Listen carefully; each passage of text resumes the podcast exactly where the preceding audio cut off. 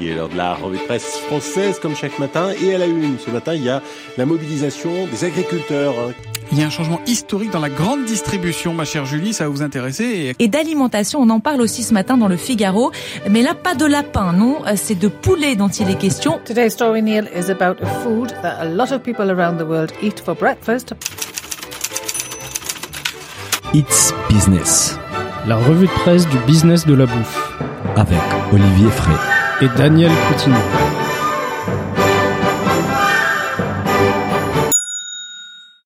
Bonjour à toutes et à tous, bienvenue dans ce nouvel épisode des It's Business, la revue de presse du business de la bouffe. Je suis comme d'habitude avec l'expert du secteur agroalimentaire, Olivier Frey. Bonjour Olivier. Salut Daniel, bonjour à tous. Alors Olivier, raconte-nous comment ça se passe cette première semaine des jeunes papas. Tu fais tes nuits? Ah bah écoute, euh, pour, le, pour le moment on va dire que ça va. On limite la casse. Euh, On a vu que tu étais même en retard là pour l'envoi de la newsletter, c'est C'est jeudi. c'est vrai, c'est vrai. Mais les, ma relectrice était aussi un petit peu à la bourre. les petits bouts de chou, c'est un job à temps plein. hein. Eh, tout à fait, tout à fait. Mais, mais je vous le conseille quand même, hein, c'est une expérience à vivre. Écoute, c'est très bien. Euh, alors Olivier, au- aujourd'hui nous avons encore une fois euh, plein de sujets à traiter. Nous allons parler de la filière viande en France, des poissons élevés en labo, d'un partenariat PepsiCo et Beyond Meat, des e-commerce alimentaires, des pubs larmoyantes de la grande distribution, d'un supermarché coopératif, de la bataille entre Thermomix et Lidl, des produits surgelés, des Tetra Pak, du vin bio et on va terminer avec une petite anecdote sur les millefeuilles. Tu es prêt? Allez, c'est parti. Bon, commençons avec un article qui met en lumière la filière viande en France et l'impact de la fermeture des restaurants sur la filière. C'est sur Le Figaro, la fermeture des restaurants profite à la viande française. Et finalement, on apprend que la fermeture des restos n'a pas été si terrible que ça pour la filière française. Et oui, et ça tient, ça tient à une cause en fait, c'est que dans les restaurants, euh, la viande est en majorité importée. La viande qu'on consomme. ouais. Donc, euh, grosso modo, les, les restaurants et la restauration collective euh, au global, ça représente à peu près 20% des débouchés de la viande bovine en France. France. Et du coup, si au global, euh, tout circuit confondu, la consommation, euh, elle a baissé déjà que de 2,3%, ce qui est, ce La qui est consommation des viandes en France en 2020 a baissé de 2,3%. de, de viande bovine de 2,3. Donc c'est c'est pas énorme comme baisse et surtout on, on se rend compte que cette baisse elle a surtout affecté finalement l'import parce que le- forcément le, le circuit de restauration était coupé. Et d'autre part la viande française, la viande d'origine France, elle elle a augmenté. De 1,6%. parce que les gens voilà ils se disent bah on va privilégier euh, la viande française euh, on a tous euh, un manque de, de, de côtes de bœuf de, de pièces de boucher euh, qu'on trouve d'habitude au restaurant. C'est clair. et, et finalement euh, 43% de la viande bovine française euh, c'est euh, enfin la restauration commerciale c'est 43% finalement de viande bovine française le reste c'est de l'étranger Wow. et on a un peu la même chose euh, sur le poulet par exemple Ah, je savais pas. sur le poulet, il y a 70 à 80% du poulet Qu'on mange au restaurant. qu'on mange au restaurant ou qui dans, dans les cantines quoi. qui est importé. Souvent du énorme. Brésil, malheureusement. Euh, Pourquoi malheureusement c'est Parce que ça vient de loin. Et on apprend aussi que les bouchers, ils ont vraiment profité de cette, euh, de, de, de- bah, évidemment du confinement, avec des ventes qui ont augmenté des moyennes des 10%. On a même des acteurs euh, euh, comme McDo qui en octobre, pour les grands retours de son Royal Cheese, a décidé la- de, de, de que l'intégralité de cette gamme des burgers s'est préparée avec de la viande charolaise. Donc on, on voit vraiment des efforts de la part de la grande distribution, même des acteurs de la restauration rapide, pour privilégier la filière française. Et, et aussi le, le, le fait que les bouchers aient augmenté leur, leur vente, hein, c'est aussi cet engouement quelque part des Français pour leur commerce de proximité. Bien sûr. Voilà, on veut aider le petit commerce autour de chez nous pour l'aider à, à continuer euh, et à survivre pour passer la crise. Quoi. Et j'espère que ça va continuer après la crise. Euh, et, et on apprend finalement que ceux qui ont vraiment euh, pris cher, c'est les grossistes importateurs parce que eux, ils ont vu une baisse de leur volume d'affaires des 50 à 60 en 2020. Quoi. Bah oui, puisque le, le gros de leur débouché finalement c'est la La restauration. restauration, quoi. Bon, passons à une, euh, notre viande, euh, notre protéine animale, mais maintenant c'est les poissons. Par contre, pas n'importe quel poisson, mais c'est ceux enlevés en labo. C'est sur euh, Bloomberg. A cultured fish may go from lab to US plates this year. Les poissons d'élevage pourraient passer du laboratoire aux assiettes américaines cette année. Dans cet article, on apprend que les poissons cultivés in vitro sont proches de devenir une réalité. Oui, on, on a beaucoup parlé de la viande in vitro ces derniers mois, hein, Bien sûr. notamment euh, le mois dernier Le avec premier euh, épisode des It's Business, on a parlé Voilà. de ça. avec le, le poulet in vitro qui est en vente euh, Mhm. à Singapour, qui est À autorisé Singapour, à Singapour. tout à fait. Et en fait, il y a, y a aussi un gros pan de, de, de cette euh, culture in vitro qui, qui va s'attaquer maintenant à tout ce qui est poisson et fruits de mer. Mhm. Donc c'est, faut le voir aussi euh, finalement comme euh, un ingrédient. Finalement, c'est utilisé pour des sushis, pour on n'aura pas un- une pièce de poisson comme on la trouve chez le poissonnier. hein. Ça va être plus en ingrédient euh, dans dans des sandwichs ou des choses comme ça, je pense. Mhm. Et là, cette start-up euh, qui s'appelle Blue, Blue Nalu, ouais. elle a quand même levé 60 millions de dollars Pas mal. pour euh, essayer de développer la culture in vitro de poissons. Euh, Ils disent qu'ils vont commencer avec les maï maï. Je sais pas quel, c'est quoi ces poissons maï maï. Et Ouais. surtout plus tard avec les thons rouges, bon, qui est un, qui est un, un poisson euh, très rare en fait, euh, en voie d'extinction. Donc c'est c'est c'est c'est très intéressant de voir cette démarche là. Ils ont aussi construit, ils sont en train de construire une usine avec euh, euh, 40 000 pieds, je sais pas combien ça fait un mètre carré, pied carré, euh, à San Diego en Californie. Et, et, et moi, ce qui m'a surtout attiré l'œil sur cet article, dans cet article, c'est la taille du marché mondial des poissons et fruits de mer qui s'élève à 200 milliards d'euros. Oui, c'est énorme, c'est énorme. C'est un on, énorme marché, quoi. on, mange des, des fruits de mer et du poisson partout finalement. Hein, et, Claire. et, et d'autant plus qu'il y a des gens qui préfèrent manger du poisson plutôt que de la viande, parce que le, le poisson a une, une image beaucoup plus diététique que la viande. Donc ceux Oui. qui veulent réduire leur consommation de viande vont pas forcément aller vers les légumes euh, et ils vont se tourner peut-être un peu plus vers le poisson. Oui. Après, la question qui se pose, et c'est une question qu'on va poser à nos auditeurs sur Instagram, c'est est-ce que les consommateurs sont prêts à consommer cette viande? Quelle est la perception, évidemment, de la viande de- de- ou des poissons élevés in vitro? Euh, Mais on aime, on n'aime pas la protéine animale élevée en labo va devenir réalité et va prendre des parts des marchés assez importants sur les années à venir. Donc, on va continuer à suivre tout ça sur It's Business, même si c'est un sujet qui se rapproche beaucoup de la science-fiction finalement. Et tout à fait. Bon, après, on verra. euh, Pour l'instant, ça va, c'est, embryonnaire, hein, vraiment comme marché. Oui. Il y a, il y a beaucoup de capitaux qui sont mis euh, dans, dans des startups euh, travaillant là-dessus. À voir ce que ça donne, parce que c'est quand même un marché de 200 milliards. euh, Oui. À voir quelle part de marché euh, ces startups arriveront à prendre. De, toute façon, c'est très intéressant. On va continuer avec euh, des su- euh, avec cet intérêt qu'on a aussi su- au substitut de la protéine animale.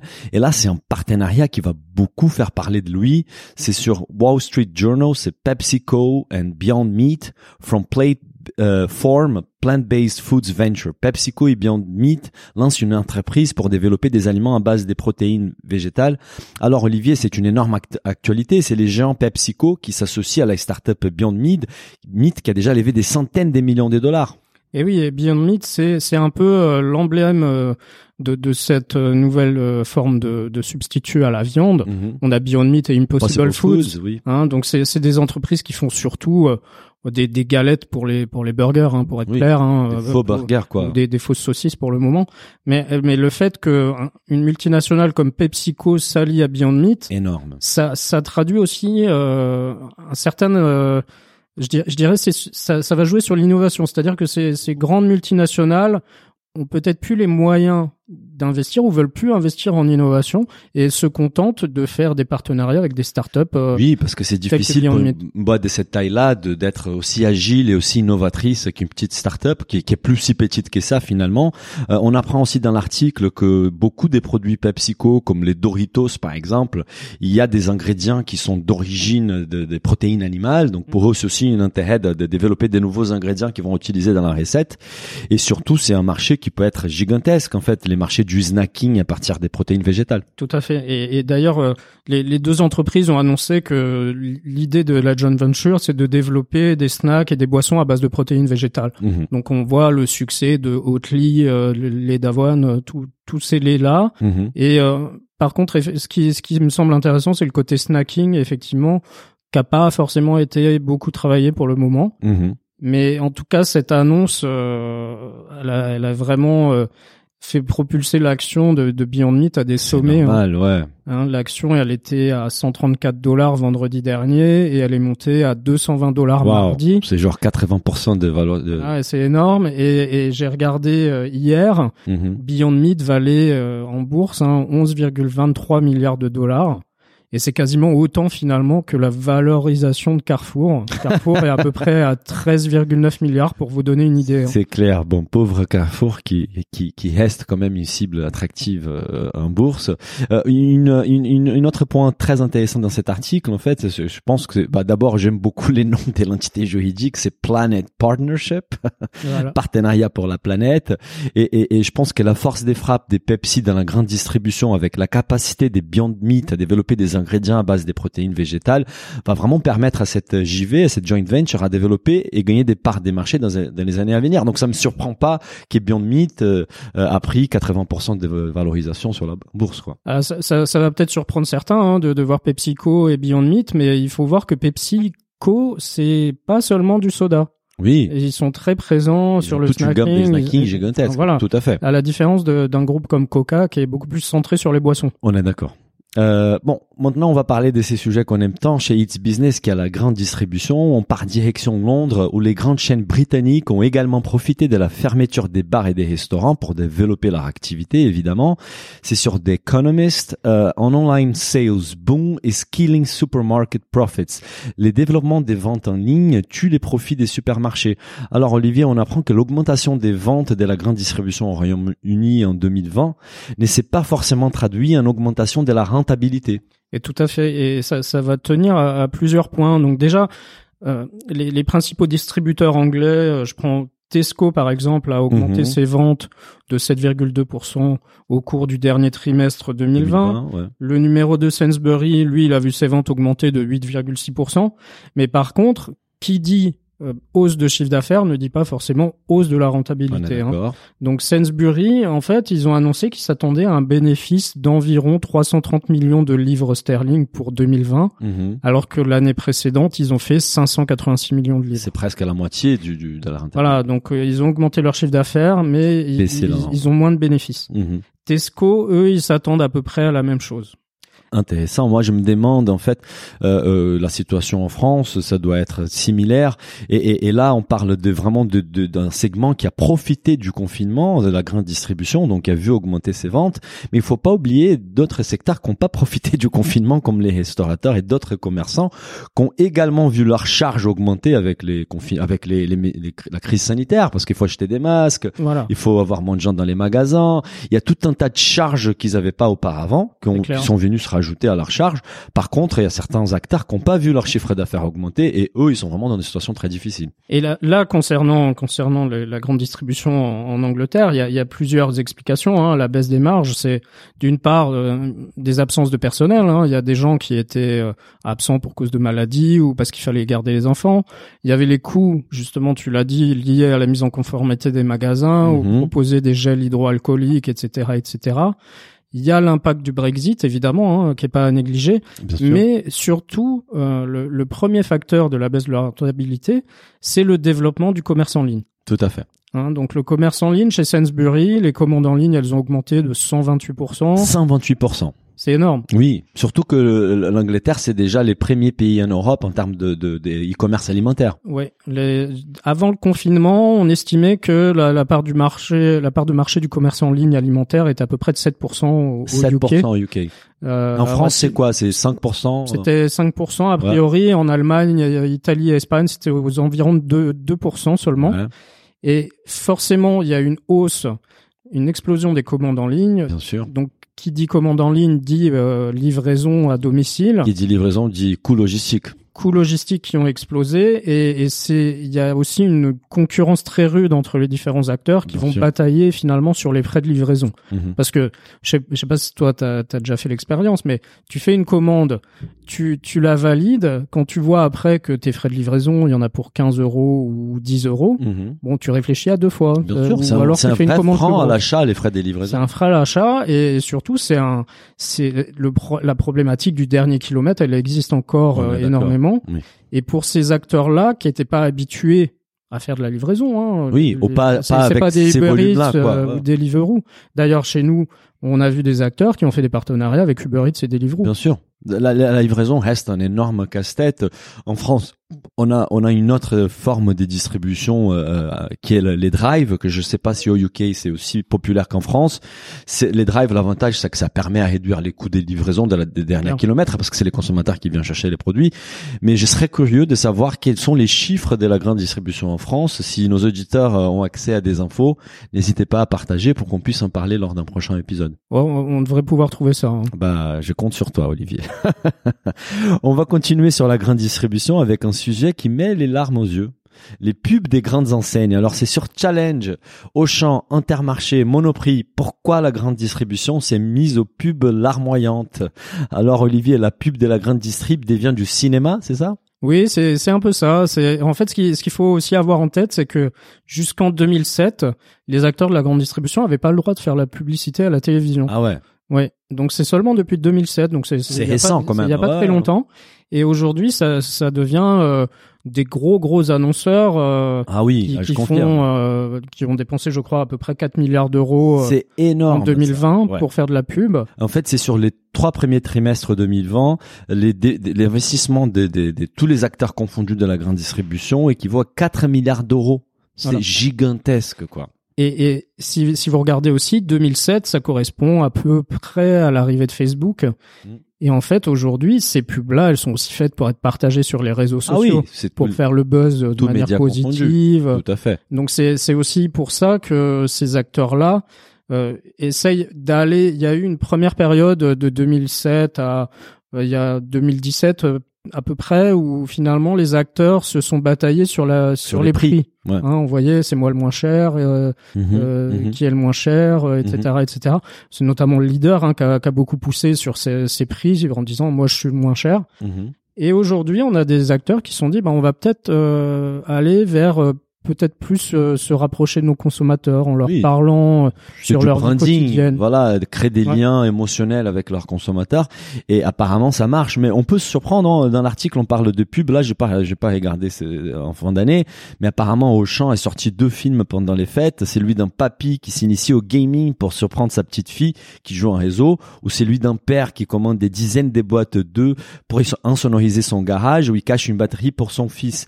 Donc, on voit vraiment que c'est, c'est tout un storytelling autour de la relation humaine entre Voilà. un, un famille. Et, et, et ça et ça apparemment ça marche en fait. On a on a justement euh, euh, un responsable de l'agence Romance qui gère les comptes d'Intermarché euh, Jérôme Lavilla qui dit que euh, pendant 15 jours des campagnes nous avons atteint 26% des buzz positifs. C'est-à-dire qu'un quart des Français ont lu vu ont- ou entendu quelque chose de positif sur Intermarché.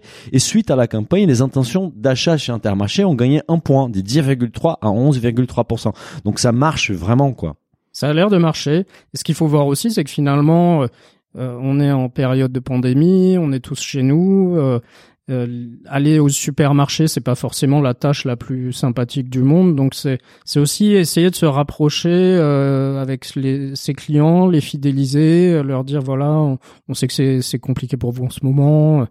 Euh, Donc je pense qu'il y a on, on touche à l'affect et effectivement on, voit quand même quelques enseignes. On prend Système U a aussi euh, pas mal cartonné euh, oui, l'an dernier. avec des belles pubs. hein. Voilà. C'est des gros budgets des productions d'ailleurs parce qu'ils bossent avec des, des super boîtes des productions, euh, des budgets qui peuvent s'élever à des à quelques millions d'euros et ensuite les achats médias qui sont qui pèsent beaucoup quoi. Et, et en fait, ce qu'on voit aussi, c'est certains euh, PDG de, de ces, ces, ces enseignes qui sont aussi sur les réseaux sociaux. Ah oui, Je bah, pense à Dominique Schulcher, euh, Oui. qui est pas mal présent sur Twitter et LinkedIn.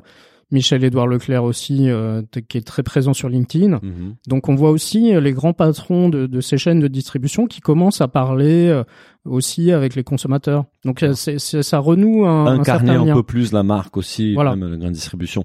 Euh, après, juste une un, un parenthèse, évidemment, investir 4 milliards d'euros en, communication, c'est quand même un sacré budget. Et il y a beaucoup de critiques qui peuvent dire qu'à la place d'investir tout cet argent-là euh, dans la pub, ils pourraient investir peut-être dans la qualité de l'offre, dans les prix. Et moi, fr- franchement, je ne serais pas en désaccord avec ces critiques-là. Et notre prochain article parle d'un modèle de distribution alimentaire unique en Europe, qui investit pas dans la pub et qui va justement en opposer des pubs larmoyantes. C'est sur France Inter et franchement, c'était un gros coup de cœur pour moi. Un supermarché différent à la Louve, quand la coopération s'empare de la consommation. Alors Olivier, on apprend dans cet article qu'un supermarché coopératif existe à Paris depuis 2016 et fait un carton. Bah, toi qui aimes particulièrement les modèles coopératifs, ça a dû te plaire ça. Oui, tout à fait. Et puis c'est alors, euh, pour une petite anecdote, j'ai accompagné un petit peu euh, la Louve. J'ai participé à la création. Ah ouais. Euh, je, suis, je suis arrivé à, à, un moment donné où le, la structure était déjà créée, mais j'ai participé à l'élaboration de la Ah, campagne de com, etc. Et moi, c'est un projet qui, qui me plaisait bien. Alors, ce qu'il faut savoir, c'est que c'est une coopérative de consommateurs. Oui, Donc, c'est un modèle qui est pas récent. Oui, mais mais ce qui est particulier, c'est qu'en fait, pour pouvoir acheter, il faut être sociétaire. On pense à, moi, je Voilà. à Biocop, mais Biocop, euh, tout le monde peut y acheter. C'est une coopérative de, de commerçants, Biocop. Voilà. C'est une différence. oui, et ça c'est une énorme différence. Donc la, la Louve, pour, pour résumer, la Louve, pour pouvoir acheter, il faut devenir sociétaire. Il faut prendre des parts sociales de l'entreprise. Comment on fait pour devenir sociétaire? Ça, c'est, il y a des parts sociales, il faut prendre 100 euros. Faut mettre 100 euros de parts sociales. Donc, vous achetez une part de, le- de la coopérative. Mhm. Si vous êtes au minima sociaux, c'est, c'est 10 euros, je crois. Et, et c'est par là, le jour où vous quittez la coopérative, on vous rend vos 100 euros. Hein, donc, euh, c'est pas de l'argent euh, à fond perdu, je dirais. Et du coup, en, avec ça, vous devenez sociétaire et vous avez accès au magasin. Et les sociétaires de la Louve, ils vont pouvoir choisir les produits aussi qu'ils veulent voir dans leur magasin. Mais surtout, en fait, la deuxième condition à la Louve, c'est de donner des heures tous les mois au supermarché. Ah, c'est intéressant ça. Donc finalement, vous, vous allez donner des heures euh, pour faire la caisse, pour faire le remplir les rayons, euh, Je- et, et tout ça, ça, ça fait euh, un certain esprit communautaire. Bien sûr. Il- moi, j'ai vu qu'ils passent donc, euh, ils doivent consacrer trois heures par mois à la coopérative, Voilà. soit un caisse, soit un emballage, machin. Ça m'a fait pas mal penser à, à- à la crèche parentale. Toi qui es, qui es jeune papa, tu vas bientôt t'intéresser au sujet.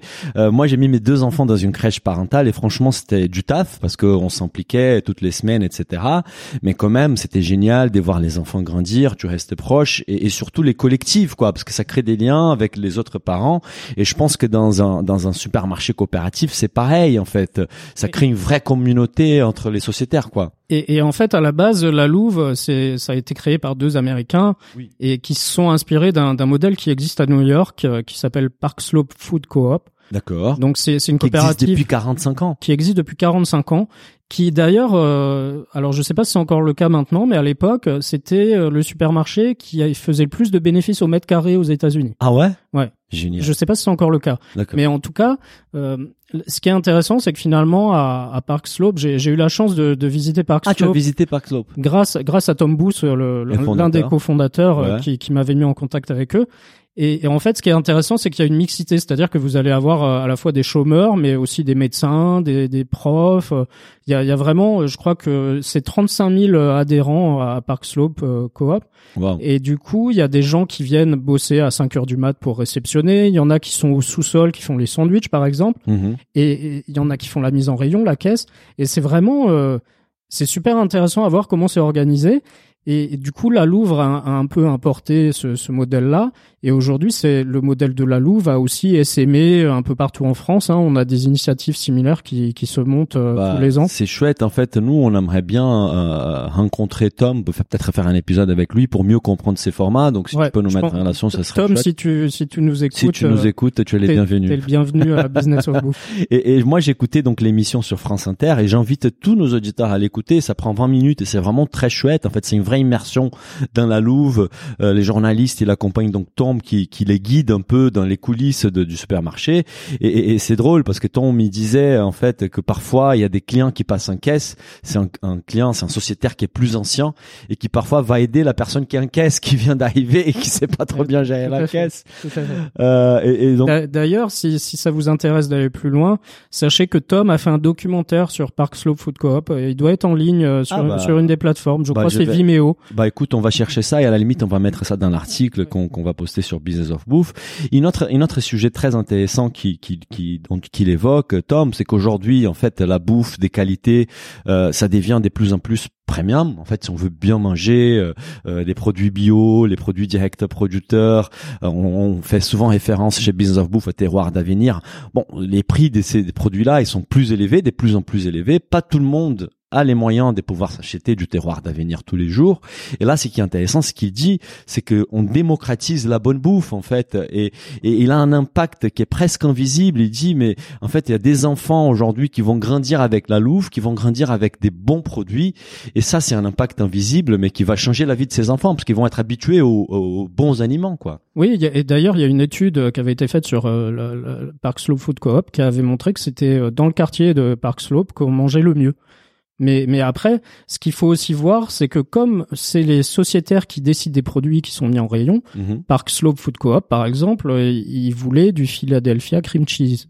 Donc c'est pas forcément le produit bio, euh, Oui, c'est- oui. c'est c'est produit industriel. Mais par contre, comme les certains sociétaires voulaient ces produits en rayon, ils les ont mis en rayon. C'est Voilà. vraiment un processus de démocratique. démocratique.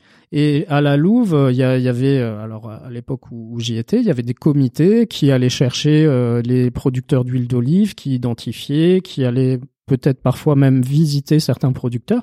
Donc il y a un vrai sourcing euh, communautaire, je dirais. Chouette. Donc c'est c'est vraiment une expérience euh, très intéressante. Et, et sur la dimension donc business, la Louve en 2020 a fait un chiffre d'affaires de 7,5 millions d'euros quand même, euh, sur une- pour une surface des ventes de 750 mètres carrés et un bénéfice d'environ 120 000 euros. Je suppose que les bénéfices, quoi, il est partagé entre les sociétaires ou il reste la trésor pour la trésor de la Louve? Voilà, ça c'est c'est les, les sociétaires qui choisissent en fin d'année ce qu'ils en font. C'est qu'ils en font. Alors ce qu'il faut savoir, c'est que du coup, euh, la Louve a quand même créé 12 emplois. Chouette. Même si euh, les- Au-delà des sociétaires qui sont au-delà des sociétaires qui aident. Donc euh, le fait que les sociétaires aident, ça, ça permet de réduire les frais fixes, hein, la, la évidemment. masse salariale, elle est Mais par contre, il y a quand même eu création de 12 emplois euh, pérennes. Bah, top. On va parler donc, euh, on va rester sur la grande distribution, mais avec un angle différent, avec une marque qui s'attaque à Lidl. Euh, c'est sur Capital, les fabricants du Thermomix a fait saisir des Messier Cuisine Connect chez Lidl France. Alors Olivier, j'étais surpris de retrouver cet article car il y a quelques mois, nous avons reçu chez Business of Bouffe le PDG du groupe Vorwerk, Vorwerk, euh, Pierre-Yves Buisson, qui nous disait justement qu'ils ont, qu'ils ne voyaient pas les robots chinois des Lidl comme concurrents, mais surtout que ça lui aidait à développer les marchés des robots intelligents. Mais il se trouve peut-être qu'il a changé d'avis. Ouais, moi c'est ce que j'appelle un peu une kitchen robot war. Donc c'est c'est vraiment euh, c'est c'est un marché en pleine explosion forcément. Oui. Euh, Je pense que le confinement a aussi euh, on on a beaucoup plus cuisiné chez soi, donc je pense que les gens se sont dit on va peut-être investir dans un robot euh, cuisine euh, un peu évolué hein, parce que on avait tous peut-être des blenders etc. Et là on peut avoir un vrai robot euh, qui fait beaucoup de choses. Et je pense que du coup euh, alors Thermomix, il y a, y, a, quand même, c'est un budget. Hein, Mmh, c'est- 1300 euros. C'est 1300 ou 1350. J'en ai acheté un il y a pas longtemps. Ah, Euh, j'en- suis très content, mais c'est un budget. bien sûr. Et, et ces, ces nouveaux acteurs euh, qui cassent les prix, euh, parce que je crois que le celui, 329 celui de euros. Lidl est à 300 euros. Oui. Donc on voit une grosse différence de prix. Maintenant derrière, j'ai pas testé celui, celui de Lidl, je peux pas juger de la, de la qualité, mais en tout cas, on se rend compte que il y a un acteur leader qui se fait attaquer euh, par des plus petits qui vont forcément, enfin, effectivement, quand on voit un peu le l'objet euh, de Lidl, il y a, y a une forte ressemblance quand même. Oui, et, et, et justement, c'est sur cette base qui attaque Lidl. C'est du plagiat. En fait, ils ont brevet euh, pour pour pour ces robots euh, intelligents et apparemment les produits des Lidl, il a plein de choses. Il est s'est inspiré des Thermomix, on va dire. C'est un produit chinois. Nous, on a passé une heure et demie à discuter avec Pierre-Yves. J'invite tous nos auditeurs à écouter cet épisode parce que c'est vraiment un épisode passionnant. On apprend beaucoup plus sur Thermomix et surtout ce qu'on évoque avec lui, c'est que en fait les produits Lidl ils sont pas chers, mais en plus ils sont pas réparables en fait. Donc en fait, si ces produits tombent en panne, et malheureusement ça arrive assez souvent parce que c'est un produit bas de gamme, on doit les jeter à la poubelle. Donc au-delà d'être un produit qui évidemment fait, attire les gens en magasin, c'est ça l'envie des Lidl, c'est d'utiliser ça comme une, activité marketing pour faire venir du monde en magasin. C'est presque un crime écologique parce que tu as ces produits en plastique, en acier euh, qu'on doit jeter à la poubelle dès qu'il y a un petit problème. Et, et d'ailleurs, le- j'ai j'ai découvert que les Thermomix euh, étaient fabriqués en France. Tout à fait, ils sont Donc, fabriqués en France. C'est du made in France. Donc franchement, il a un écart des prix qui est énorme, des 1000 euros, mais, mais je pense qu'il n'y a pas photo. Hein. Moi, je suis là euh, largement côté euh, Vorvec. Euh, Je pense que ils vont et probablement ils ont remporté la bataille juridique en Espagne, mais je suis pas surpris qu'il la qu'il la remporte un peu partout en Europe, quoi.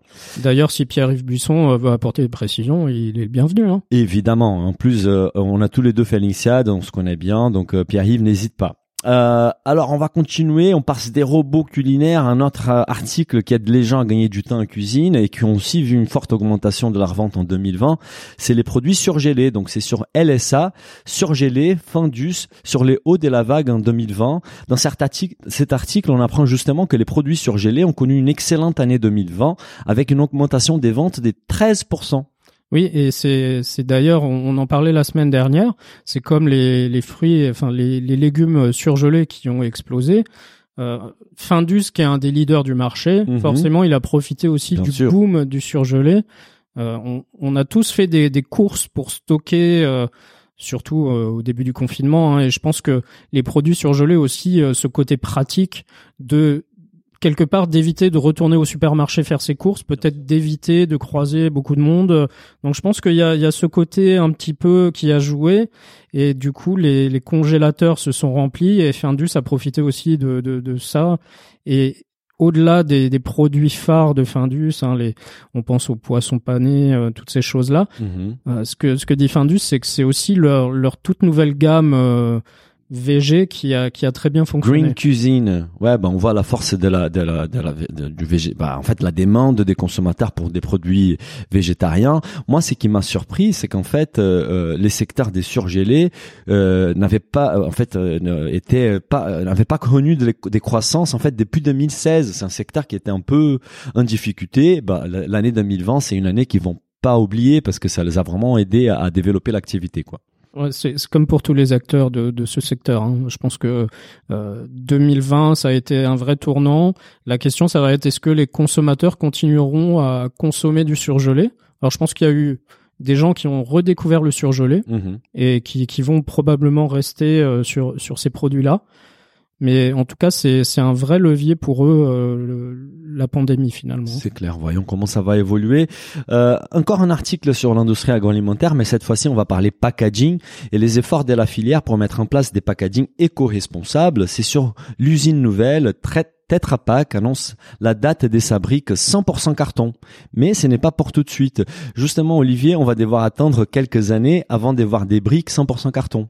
Oui, tout à fait. Il faut voir quand même, on parle du business de la bouffe et euh, le- l'emballage, c'est un vrai business et c'est vraiment impactant euh, sur les, les produits et sur euh, le climat. hein. Mhm. Aujourd'hui, une brique Tetra Pak, donc la brique de lait un peu classique, Mhm. c'est un peu plus de 70% de papier carton qui est issu de forêt labellisée, 25% de plastique avec cette fois-ci une part croissante de végétal Mhm. et à peu près 5% d'aluminium. D'accord. Donc ça reste encore euh, Ah ouais. un petit peu problématique niveau environnement. Mhm. Euh, On apprend surtout dans l'article que, que les taux de collecte des briques euh, en 2000 plafonnaient à 8%, oui, c'est assez peu. hein. donc 92% qui n'étaient pas recyclés. Et là, en 2019, il attend euh, près des 57%, ce qui est c'est une belle évolution, mais on reste encore 43% de ces briques qui sont pas euh, qui sont pas recyclées et qui sont pas révalorisées quoi.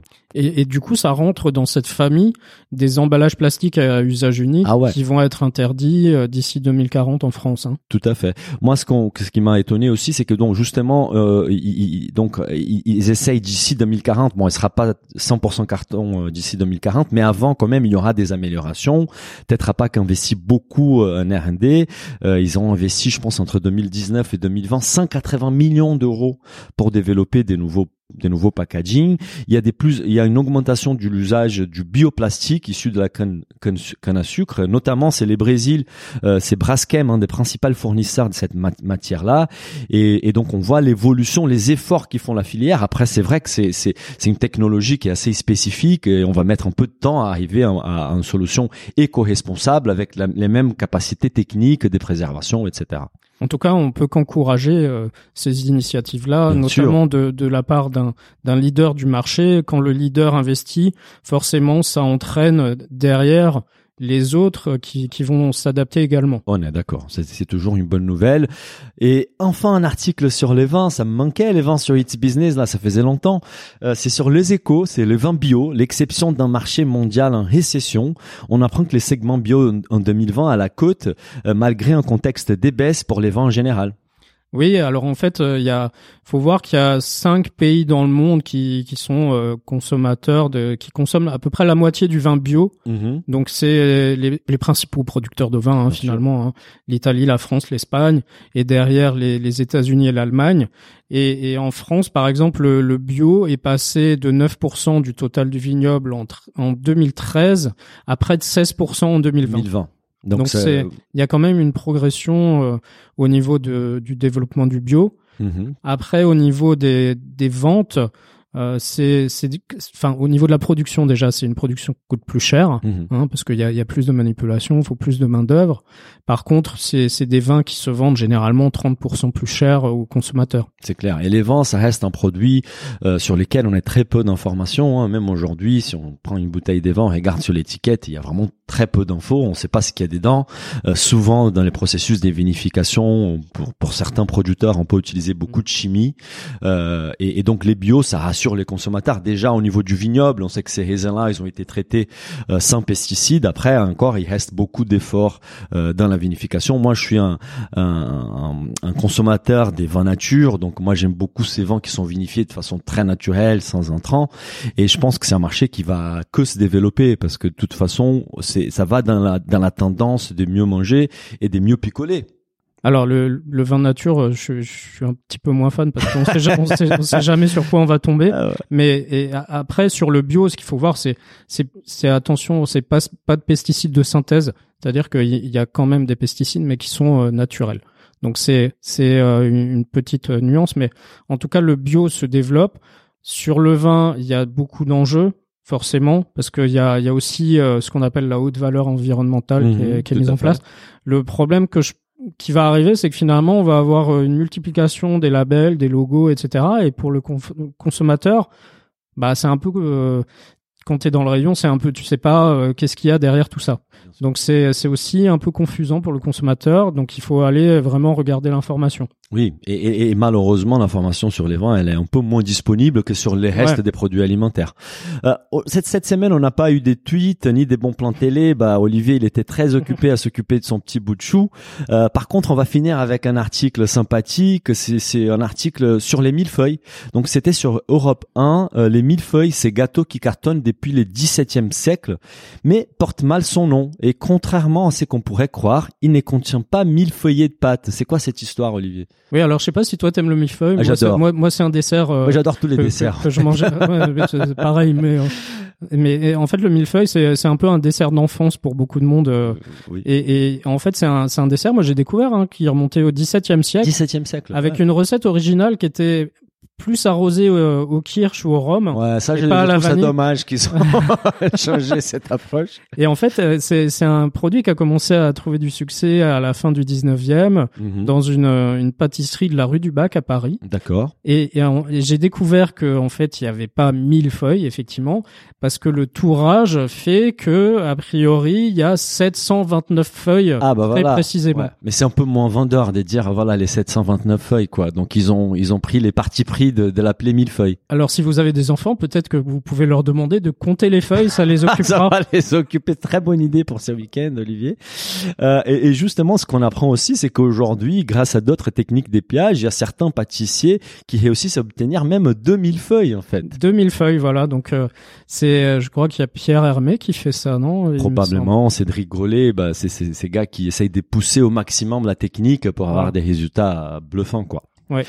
Olivier, c'était un énorme plaisir de faire encore cette revue de presse avec toi. Je te souhaite une très bonne semaine et on se retrouve semaine prochaine pour un nouvel épisode des Hits Business. Bonne semaine, au revoir à tous.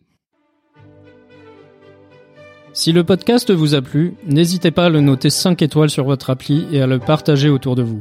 Pour vous abonner à la newsletter, il suffit d'aller sur businessofbouffe ou olivierfray.com et vous abonner dans la rubrique newsletter. Bonne semaine et à bientôt